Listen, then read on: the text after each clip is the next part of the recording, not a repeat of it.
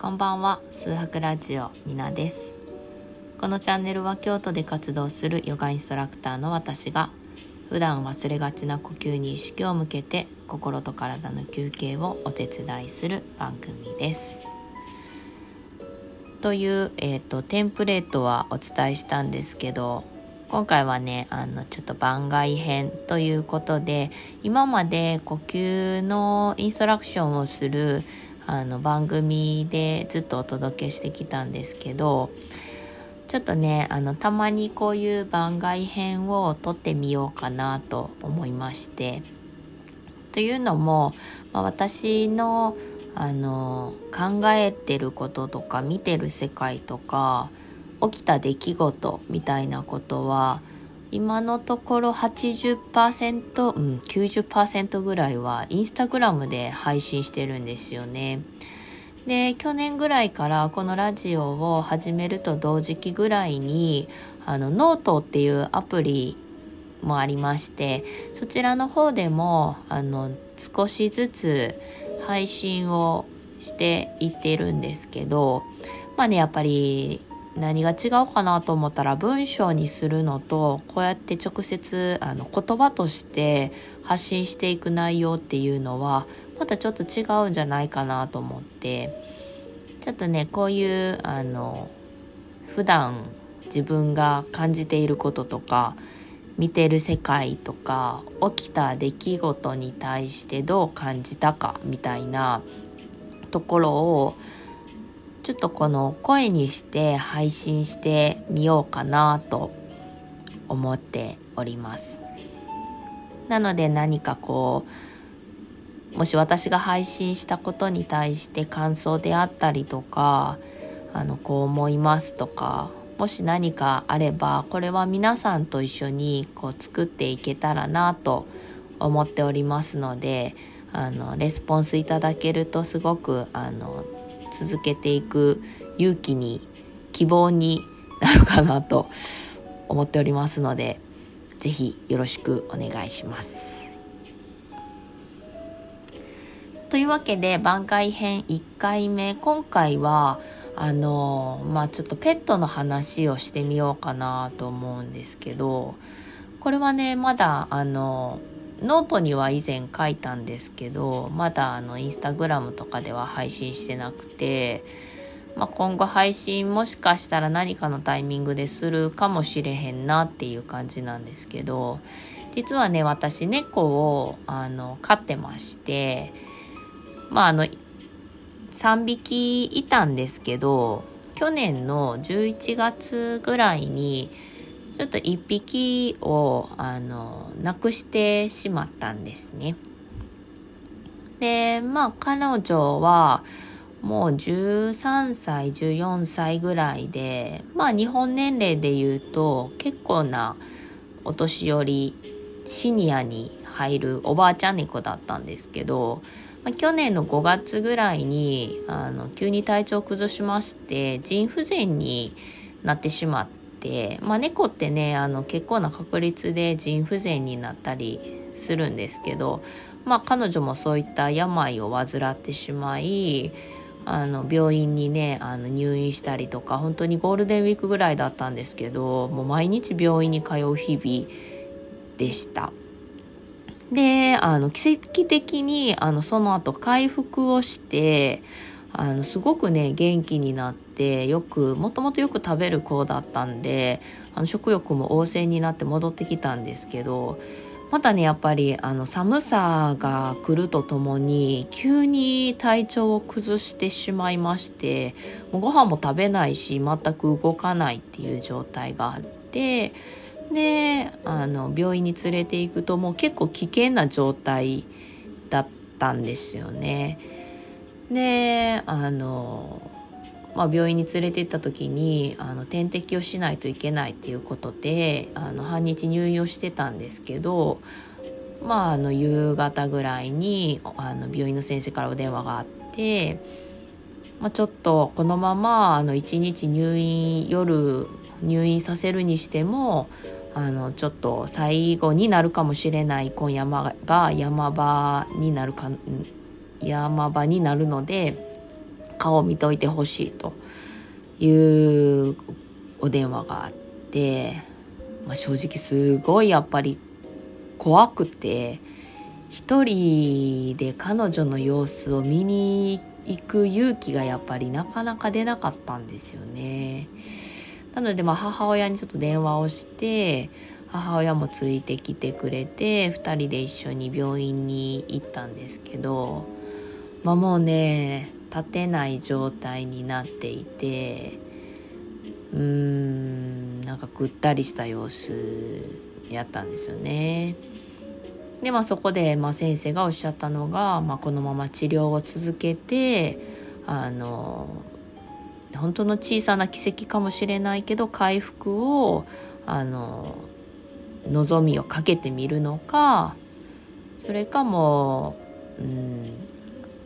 お家に連れて帰ってあげてあのお家で過ごさせてあげるのかっていう2択だったんですよね。でまあ家に、まあ、連れて帰るっていうことは言ったらもうその処置を全てあの閉ざすっていうことになるのでまあこう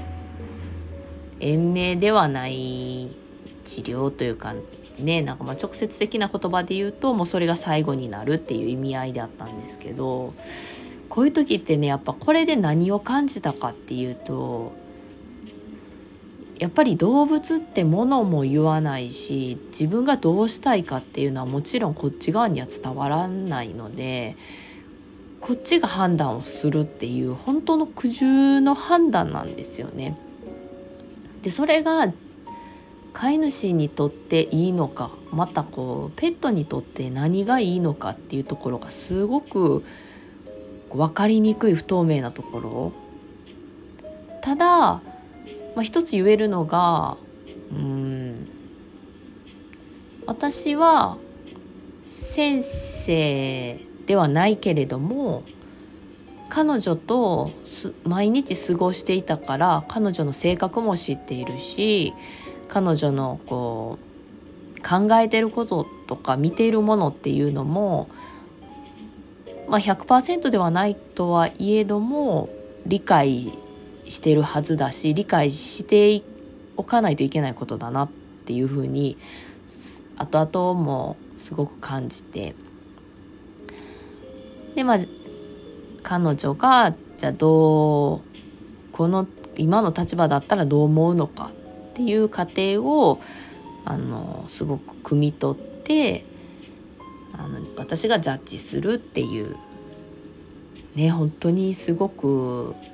まあ、正直めちゃくちゃ怖かったんですけど結局は家に連れて帰ることにしたんですよね。まあそっちの方がうんねあの冷たいベッドで他のあのワンちゃんとか猫ちゃんの声を聞きながら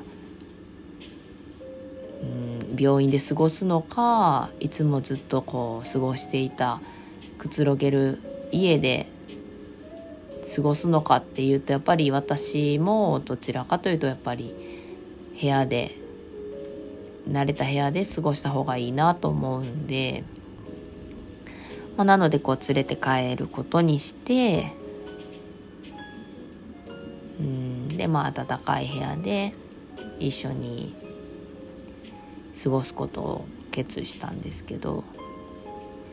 まあねでも結果的にその12時を過ぎた日を変わったあたりで彼女はもう亡くなってしまったんですよね。なのでまあ見とることができたっていうのはあの今思えばすごいあの良かったなって思いますしうんこれで正解だったのかはわからないけど彼女にとってのあの状況での最善の方法だと思ってくれたらいいなっていうふうに今は感じています。ねペットってやっぱり喋らないからどうして欲しいのかっていうのがわからないだけにすごく不安定だしましてやこういうジャッジしないといけない状態になった時にすごくこう飼い主のあの真髄が問われるというかうんやっぱりその彼女のことを一番知ってる私が最後まで責任を持って決めるっていうなんかねすごくうん考えさせられましたね。まあね私はあと2匹猫がいるんですけどまあ男の子なんですけど、まあ、彼らにも同様にもしこれから何かあったとしてもその飼い主の責任として彼らが考えていることとか見ている世界とか思っていること何が心地よくて何が居心地が悪いのか好きなもの嫌いなものそういうものをできるだけこう同じフィールドワークとして一緒に過ごすことでこう理解してあげる。これが一番うんね猫っていうかねペットと一緒にいることであの大切になっていくことなんじゃないかなっていうふうに感じました。うん。ねえ猫とか犬ってほんまに私は結構何かこう困ったこととかあったら動物を見るんですよね。なんか変なことなんですけど。なんかそれでうん。すごく彼らってまっすぐやし好き嫌いの間のグラデーションが言葉がない分はっきりしているというか分かりやすい。やっぱ人間って言葉がこうあるのですごく本当はいいけどネガティブな言葉を使ったりとか逆にネガティブなアンサーなのにポジティブな言葉を踏まえてしまってあの余計にややこしくさせちゃう自分も相手もっていうこととかあったりしてそういうことをこう一度全部取っ払って何か自分の中でやるやらないを決めようと思った時にやっぱどっかで例えば言い訳のような言葉を探してしまったりとかほんまは思ってないのにあの思思ってないことを頭の中で考えてしまったりとかしてすごくなんか複雑に考えがちなんですけどそういう時に動物とかをちょっと観察してみるとあ今食べたいんやな食べたくないんやなお腹空いてる空いていない遊びたい遊びたくない寝たい寝たくないっていうこの究極のジャッジをもう素直にやっているなっていうのを観察することによって見えてきたりとかしてじゃあ自分はその時どうなのかっていうのを置き換えてみるとあそういうのを全部阻害ししても好きだからやりたいんだなとかそういうのが見えてきたりとかしてよくあの自分の人生にも大切な存在だったりします。皆さんはそういうのとかありますか？言葉ってねなんかすごく私の中で大きな試練というかなかなか仲良くなれないけどずっと一緒にいないといけない存在みたいなあのまだ見えない部分がすごくある未知の世界だったりするのでこういうのすごく気になるな。みんなどう思ってんのかなとか。うん。どういう言葉を使う使ったらいいんだろうみんなはどういう言葉を使っているんだろうとかすごくなんかね気になったりするんですよね。まあ、今回はちょっとこうペットのお話とともにペットのを飼う飼い主の在り方みたいなものをねちょっと探ってみた次第です。またね今度もいつかわからないんですけど不定期になるとは思うんですけれどもこういう番外編を撮っていければなと思いますのでまた皆さんご感想やご意見などございましたら是非よろしくお願いします。この番組は、えーと、新月と満月に呼吸のインストラクションをしながら、えーと心と体の休憩をお手伝いする番組になっております。あの本編もねどうぞよろしくお願いします。では以上数白ラジオでした。ありがとうございました。この後も良い時間をお過ごしください。